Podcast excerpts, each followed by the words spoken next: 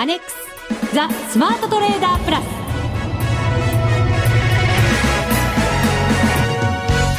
こんにちは内田まさです。この番組はザ・スマートトレーダープラスをお送りしていきます。ザ・スマートトレーダープラスまずは福を呼ぶアドバイザーをご紹介いたしましょう。はい。福永さんがまだ到着しておりません。はい なので、マネック証券の福島正さんとともに今日はオープニングをお送りしていきましょう。はい、よろしくお願いいたします。福永さんこの放送を聞いてたら早めに急いで駆けつけていただけると嬉しいです。けど ですね。今までなかったんですけどもね。初めてだと思います。何度かギリギリってのあったんですけど いつも必ず来るというイメージがあったのでそうですね。ちょっとびっくりというか。生放送っていろんなことがありますけれど、ね、今日の場合はびっくりですね。びっくりですね。はい、福島さんよろしくお願いいたします。さて先週月曜日が祝日でしたから、はいはい。ね、雇用統計が発表された後の、えーと第1回目の放送ということになっちゃうんですよね。為替の動き、福島さんずっと見ていただいたかと思うんですけれど。そうですね。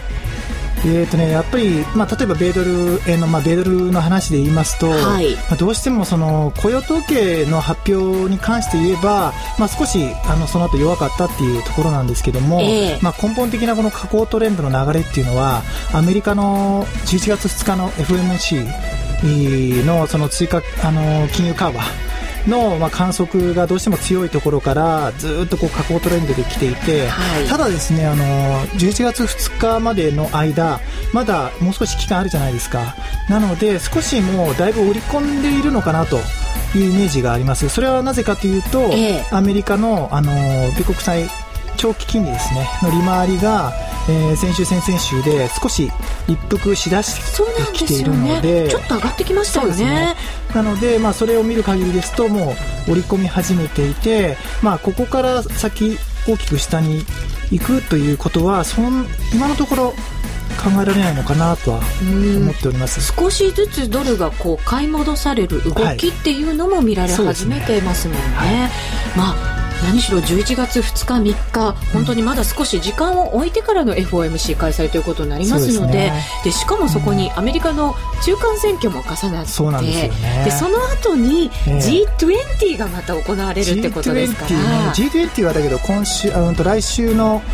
あじゃなくて今週ね、今週末に財務省と、うん、あのの会議があるんですよね。はい、はい。はい、財務省中央銀行総裁会議が、え今週末の22、23に行われまして、首脳会議が来月の11日、12日という予定になってますからね。介入という、まあ、この言葉もですね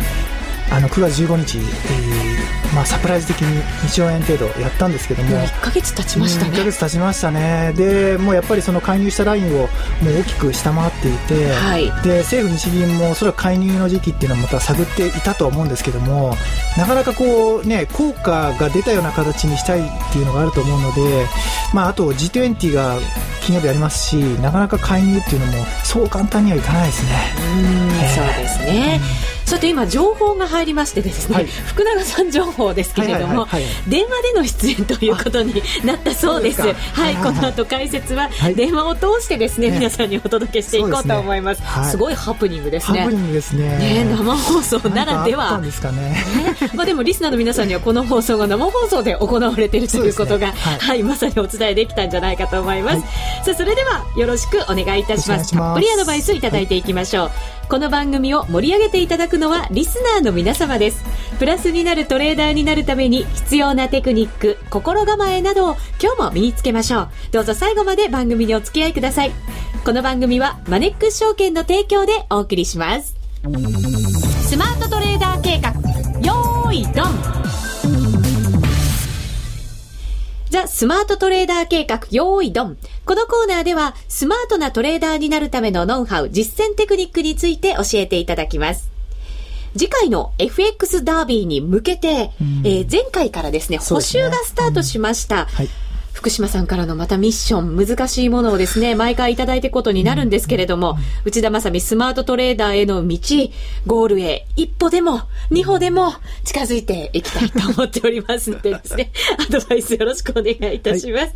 番組ホームページでは、売買についても書き加えましたチャートがアップされていますので、ぜひご覧いただける方はそちらもご覧になりながら番組聞いていただけると嬉しいです。ですね、はい、はいさて、前回のミッションですが、雇用統計を意識しまして、えー、米ドル円で売買せよということでございました。さあ、ここで福永さんと電話がつながってるようですから、はい、福永さんに呼びかけてみましょう。はい、福永さん。はい。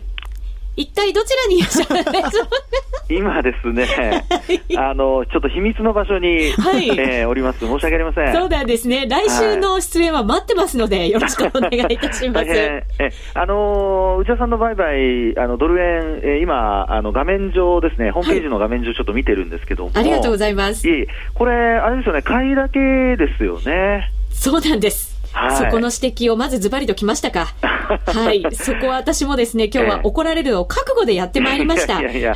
これ実際のあれ、あのね、ダービーじゃなくて、まあ、よかったかなという。感じではありますね。そうですね。今ですね、リアルで私、はい、含み損を見てるんですけれど、ええっと、1000万円あったものがですね、証拠金が、はい、今、900、2万9000円になってますので、まあ、100万円近い損を、含み損を抱えてしまってるってことになりますね。まあ、正確に言えば97万円ですけど。ええー、まあ、そうですね。はい、あとは、やはり、これ、あの、ロスカットも入れてなかったということになっちゃいますよね。あの、ロスカットですね、もうちょっと下に入れてあったんですよね。はい、もうちょっと下に。あ、81円より下ってことですか？はい。あら。なんか、あの、介入への警戒感もありましてですね、はいなんとなくこう、下に行ってもちょっと戻ってくれるんじゃないかっていう、まあ、怖い気持ちもあって、ん。なんとなくロスカットがしづらい、しかもじわじわと下げていくその警戒感の中で、はい、なので、ロスカットがものすごくしづらかったり、もちろん利確もしづらかったりするんですよね。そうですね。あのー、まあ、今のその話からするとですね、まあ、やっぱりその、まあえー、通常取引されている方もそうかもしれないんですが、あのロングポジションですね、まあ、要はあの買ったまま、そのままちょっと持っていると。い。う形で、はい、えー、まあ、日銀の介入に対する期待で、戻ったら売ろうという形でこうじわじわ下がってきてるっていう状況なんじゃないかなと思うんですね。そうですよね。個人投資家の方の中にもドルをこう買いで入ってる方がすごく増えてるって話も聞いてるんですよね。うそうですね。で、ただその結果を見てみると、今のお茶さんのそのまあリアルタイムでのその評価損益に表れているようにですね。えー、その介入が起こらないと、介入が実施されないとですね、あの価格的にはこうマイナス幅がどんどん膨らんでいくという流れになってしまってますよね。はい、そうなんですよ。一体どうしたらいいんだろうって今思ってるんですけど、実は正直に言うと。うんそうですね。まああの基本そのまあ今そのダービーではなくてあのまあ練習期間というんでしょうかね。まあ、そういう形で考えるのであれば。まあ、このままその介入でどこまで戻るのかっていうのを見てもいいかとは思うんですけれども、えー、ただやはりその実際の売買というところで見た場合には、まあ、あの利益確定をするべきところ、まあ、例えばあの移動平均線でいうとですね、まあ、このチャートで見ますとあの上から、えー、移動平均線2本降りてきてるところありますよね。はい、で、まあ、そこで一旦押し返されて買い値を下回るという場面が何度かありましたね。はいそれからあと、あのまあえー、この図で見ると、ちょうど朝の5時頃になりますかね、あの一旦81円75銭で横ばっていたところが、まあ、これが下の方に降りてしまったとはい、しかも急に落ちましたよね。はい、うんそうですよね。ですから、まあ、こういう場面を考えるとですね、やはり、あのこれが本番でなかったから、まあ、良かったかなという感じではあるんですけれども、はい、あのどういう局面でもそのロスカットなり、あるいは利益確定を入れておくっていうことは、やっぱりちょっと重要なんじゃないかなというふうには思いますけどね。そうですね。うん、なんかこう期待もありながら、でもその期待が裏切られ続けて現在に至ってしまったっていう、なんかずるずるじわじわ来ちゃったなっていう感じがするんですよね。そうですね。それであと、その期待というところで言うと、介入した時のその過去の、あの、まあ、今回その1日で2兆円規模を行った時の規模ですね。はい、規模とあと値幅。まあ、これでいうと、まあ、3円はいかなかったものの、2円数十銭ぐらいはいってるわけですよね。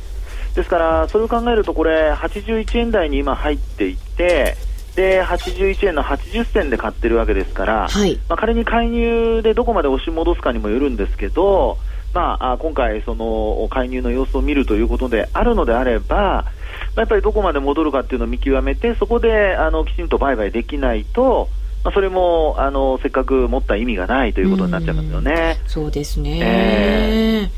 ですから、まあ、そのあたり、ちょっとこう、今ですね、あの、どうすればいいかっていう話ありましたけども、まあ、この辺は、あの、自分なりにこう、ちょっと見直してみてですね、えー、まあ、どこまで戻るのかという、まず目安を考えることと、それからやっぱりこのまま介入がなかったら、これやっぱりどうすればいいのかっていうことも考えないとだめですよね。そうですね。はい、先週、今週の動き、今見てまして、ええ、介入はもうないんじゃないかなと自分の中では、えー、7割方、こう、諦めてるところが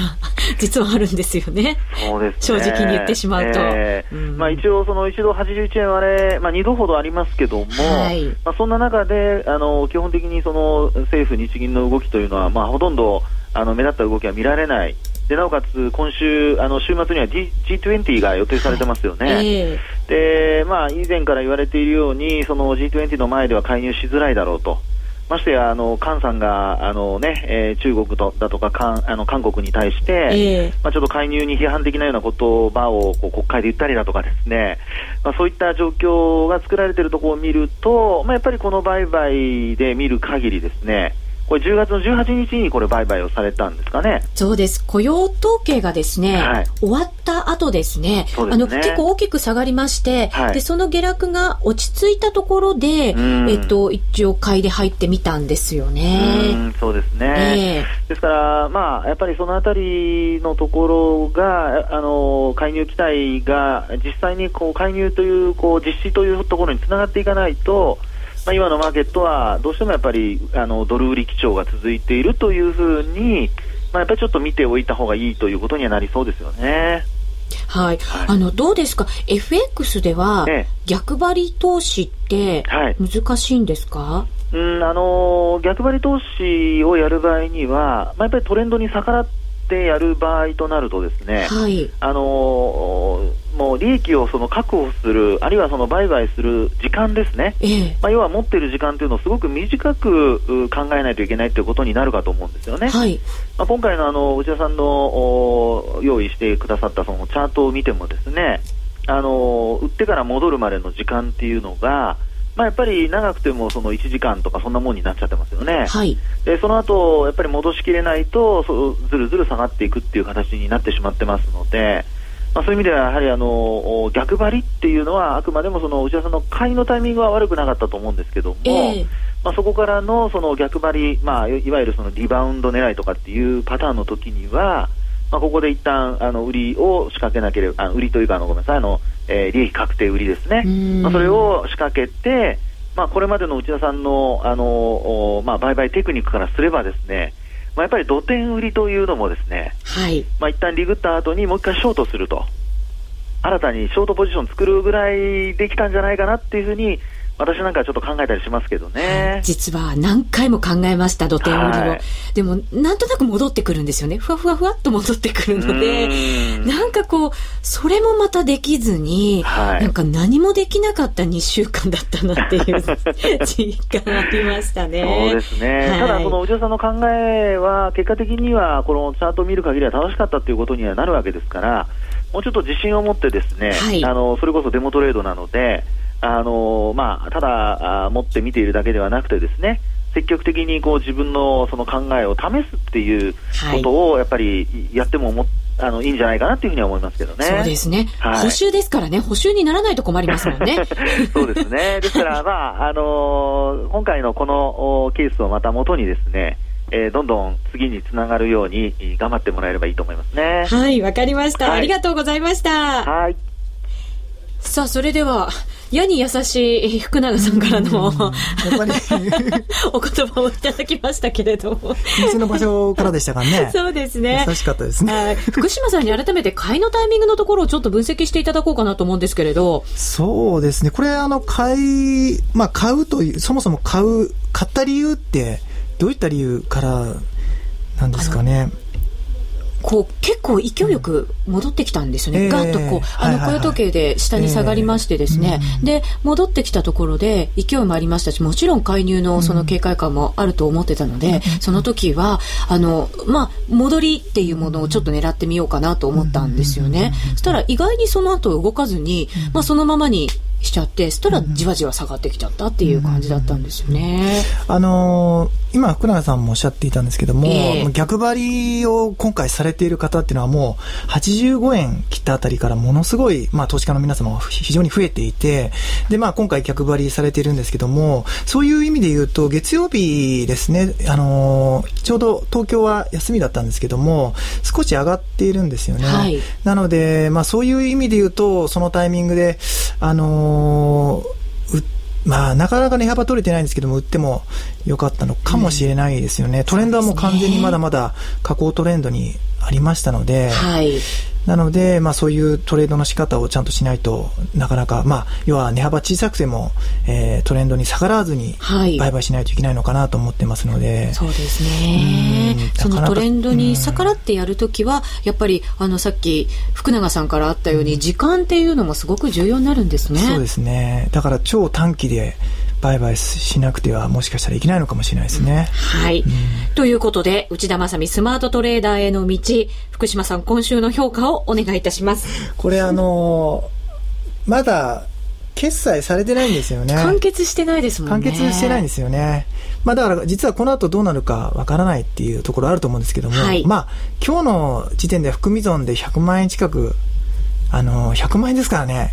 あの、一応デモなんで、まあいいんですけども、結構大きな金額ですので、はい、まあ今日はもう2ということにしてみましょう。2でも甘い感じですよね。まあなんか、クララさんも甘かったんで。ということで、はい、ね、甘く2という方ですね。はい、まだまだあの番組、えー、福永さんもですね、中継でどんどんあの入ってきますので、そうなんです。すごいですね。中継ありの番組になってきました。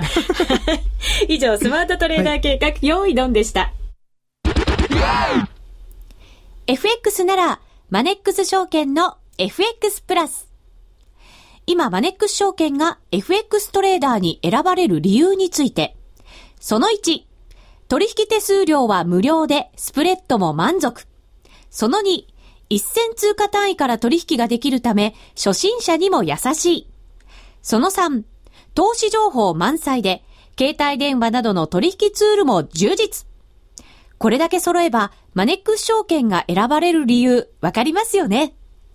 今なら、米ドル円のスプレッドが原則0.8銭など、スプレッド縮小キャンペーン実施中。今すぐ、マネックス証券で検索。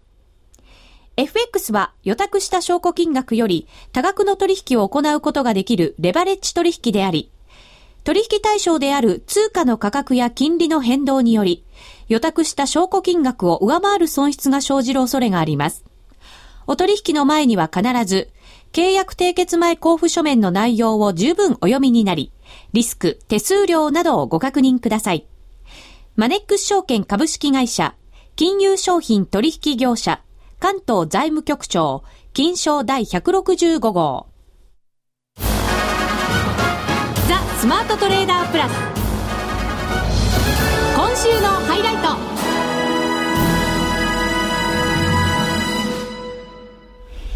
ザ・スマートトレーダープラス今週のハイライトです。マネックス証券からお得な情報やワンポイントアドバイスを福島さんと福永さんに伺っていきましょう。福永さん。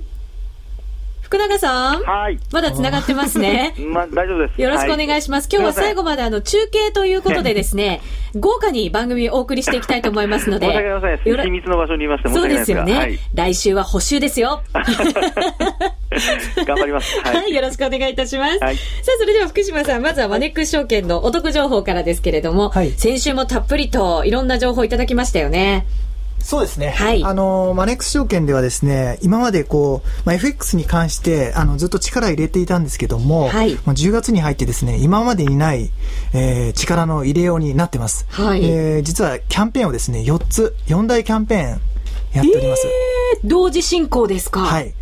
もうあのー、これあの、やってる我々もあの、全部理解するのが大変なので、こう進めているんですけども、こんがらがっちゃいそうですよね。こんがらがっちゃうぐらいやってるんですけども、えー、まずあの、FX には、店頭 FX と取引所 FX っていうのがあるんですけども、はい、まず店頭 FX、まあ FX プラスというサービス名なんですけども、FX プラスのあのキャンペーンとしては、まず一つ目が、えー、スプレッドをあの縮小するキャンペーンっていうのを今月末までやっています、はい、このスプレッドの縮小するのってすごく重要なんですよね、投資家にとっては。そうなんですよね。うん、お客様の投資、あの、取引コストになりますからね、広すぎるとですね。はいうん、で、そのスプレッドなんですけども、1日1通貨ペアを縮小しています。で、例えば、えー、ドル円であれば、えー、通常2銭でやっているのを0.8銭。はい。なかなかね、証券会社でこの、あの0.8銭、まあ、1銭を割るような、あのスプレッドを提示しているところってほとんどないので、はい、かなり魅力的です。お得ですね。はい、で、ユーロも2銭であったりとか、はい、あのー、5ドル円も、えー、2銭であったりとか、かなりこうお得な、あのー、キャンペーンを今やっております。通常から考えたらもう本当に半分ぐらいな感覚ですもんね。そうですね。ほぼ半分ですね。はい。で、そのスプレッド縮小キャンペーンが一つと、もう一つは、あの、取引量に応じて最大100万円キャッシュバックするキャンペーンをやってます。うんはい、で、これは、あの、取引をかなり、あの、しないとですね、あのーまあ、たくさん戻ってこないんですけども、それとは別に新規口座開設キャンペーンってことで、えー、証券総口座開いて、えー、MRF の入金を、まあ、条件として10万以上とあるんですけども、で、FX の取引で漏れなく5000円っていうのがあるんですよ。5000円、はい。あの、1万通貨以上なんで、大体皆さんも1万通貨以上で1回取引するんですけども、えー、その1回の取引で、えー、5000円もらえるキャンペーンもやってますので、はい、要はだから、MRF 入金で、入金と取引で5000円。で、MRF の入金でも3000円もらえるので、その時点でも8000円、1回取引すれば8000円もらえるんですよね。それにさらに取引をたくさんすれば最大で100万円キャッシュバックっていう、うあの、とんでもないキャンペーンを今やってます。本当ですね。何度美味しいんだっていう感じしますね。はい、そうですね。はい。で、あのー、まあ、内田さんみたいにね、新規にもう講座開設しているお客様は、えっ、ー、と、スプレッド縮小キャンペーンが一応対象になりますので、うん、えっ、ー、と、まあ、そちらになりますかね。はい。わ、はい、かりました。私はそっちで儲ければいいわけですね。はい。で、もう一つあの、取引所 FX の方なんですけども、はい、まあ、クリック365と大小 FX ってあるんですけども、まあ、ネク証券では大小 FX、まあ、板が見える大小 FX の方を、えー、取り扱っているんですけども、その大小 FX に関して、えー、これはですね、ダイシュ FX の口座ってお持ちですか？まだ持ってないですか？はい。えあのー、これはマネック証券に口座をもうすでにお持ちの方でもいいんですけども、えー、新規に大小 FX の口座を開設した方、なんですけども、はい、えー、丸々その後、口座開設して1ヶ月間、まあ、30日間ですかね、手数料全額キャッシュバックっていうのをやってるんですよ。なので実質30日間無料で、大小 FX の取引ができるっていう。取引すれば取引するだけお得みたいな感じですね。まあそうですね。確かに。手数料かかりませんから。そうですよね。えー、えー、私もそれは対象になりますね。対象になります。うん、あの、取引所 FX は今のところ基本的にどこでやっても必ず手数料ってかかるんですよ。はい、株でも取引所とね、株式取引って必ず手数料かかると思うんですけども、それと一緒で、はい、あの、大小 FX は手数料がかかりますので、うん、まあその手数料は無料になると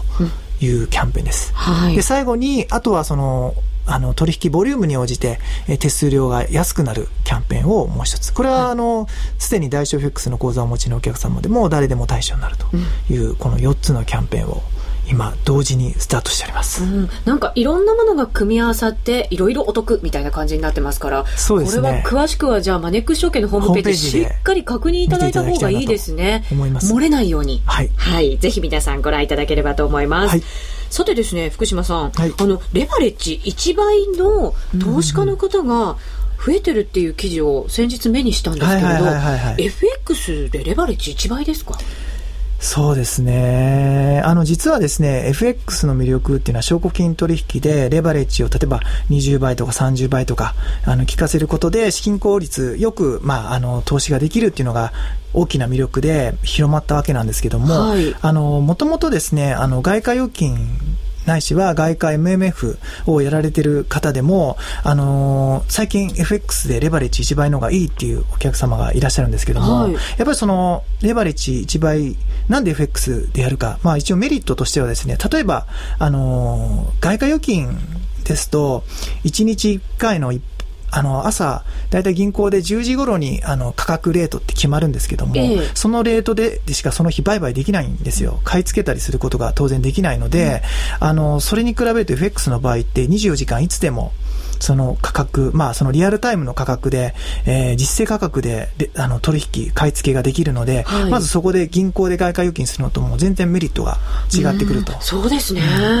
だから、まあ、まずそれが一つですよね。えー、あとは、あの、逆に、あの、決済したい時の話ですよね。それも、FX であれば、24時間、いつでも、あ、これまずいなと思った時に決済できますし、あとはその、差し値、をちゃんとかけて自分で好きなところで売ったりすることもできますし、はい、それが外貨預金ですとできないですよね。もちろん、あと、買いからしか外貨預金の場合入れないですし、はい、売りからっていうのもまず入れないですから、同じ1倍でやるんであれば、まあ、あの、FX の方がメリットがやっぱり大きいのかなと。でね、私ももう2005年ぐらいからこういったレバレッジ1倍でできるので、あの、銀行でやるよりあのメリット多いんですよっていうのは結構、あの、話してきたんですけども、そうなんですね。なんかやっと少しずつ浸透してきたのかなみたいな イメージですよね。うん。わかりました。さあ、福永さん。はい。キャンペーンはお得に生かしたいですね。そうですね。あの、まあ、今お話ありましたように、えー、手数料、まあ、基本的にその、まあ、無料ということであれば、はい、まああの売買が増えて損失が膨らむっていうのはよくないんですけども、えー、まあ、基本的にそのコストがないということなので、まあ、そういう意味ではですね、あのー、まあ、売買、多少増やしても大丈夫かなという感じはしますよね。はい、確かにそうですね。えー、はい、ですから、そのあまりその手数料なんかを気にしてですね、あの売り買い躊躇するなんていう方がもしいらっしゃるとすれば、まあ、そういう意味では、ね、先ほどの話ではないですけども、ロスカットを早くやったりだとか、うん、まあ、そういうのにあのつなげてですね、なるべくその、まあ、その売買になれるっていうこともできるんじゃないかなと思いますね。はい。ぜひ皆さん、マネックス証券のホームページでお得なキャンペーン数々ありますのでご確認いただければと思います。続いてはこのコーナーです。みんなで参加、今週のミッション。このコーナーは毎週出される福島さんからの今後1週間のミッションを発表していただきます。さあ、それでは福島さん、スマートトレーダープラス補修編、今週のミッションは？はい、えー、今週はですね、ユーロドルで。ユーロドルで。やっぱ世界で一番取引量が多いユーロドルがいいですかね。ねはい。あの、トレンドがですね、かなりこう、ユーロが、あのー、上がっている形でずっとトレンドでできていましたので、ただ、あの、ここに来て少しこう、あの、ユーロが下げて、ここ2日間ですね、比較的大きめに下げているので、はい、まあ、ちょっとその辺を見ながら、あの、ユーロドルの売買をしていただきたいなと。難しい局面ですよね。結構大きく下げてきましたからね。そうですね。福永さん、ここは買い場なんですか？それともさらに売っていく場面なんでしょうか？あ のタイミングによると思いますね。うん、あ今、もし本当にすぐにやるんであれば、まあ、やっぱりそのある程度高値をつけた後の戻しだとすればですね、はい、えー、これはその逆に、えー、さっきお話ししたトレンドに逆らう売買になりますよね。はい、となると、やっぱり短期で、まあ、行動を起こすのであればすぐに起こして、それであの短期で買い戻しをすると。そこで反発するようであれば、それこそまた買いのポジションを持つというような形になると思うんですけども、えー、まあ、ですから、内田さんのその先ほどのデモトレードのチャートをこれ、あの逆さにしてみるとですね、ちょうど今のユーロドルの動きと似てる形になるんじゃないでしょうか。まさにそうですね。ねはい、はい。じゃあそれを参考にちょっと考えなきゃいけませんね。まずはドル円をどうしようか、そこも考えなきゃいけません。ね、ありがとうございます。まあ、今回優しいのは、あの、今回だけですね。そうです。そうですね。来週は厳しくということですね、はい。よろしくお願いします。はい、ありがとうございました。あっという間にお別れのお時間です。ここまでのお相手は、福永裕之と、えー、福島正そして内田まさみでお送りしてまいりましたそれでは皆さん来週も聞いてくださいね聞いてくださいねさよならこの番組はマネックス証券の提供でお送りしました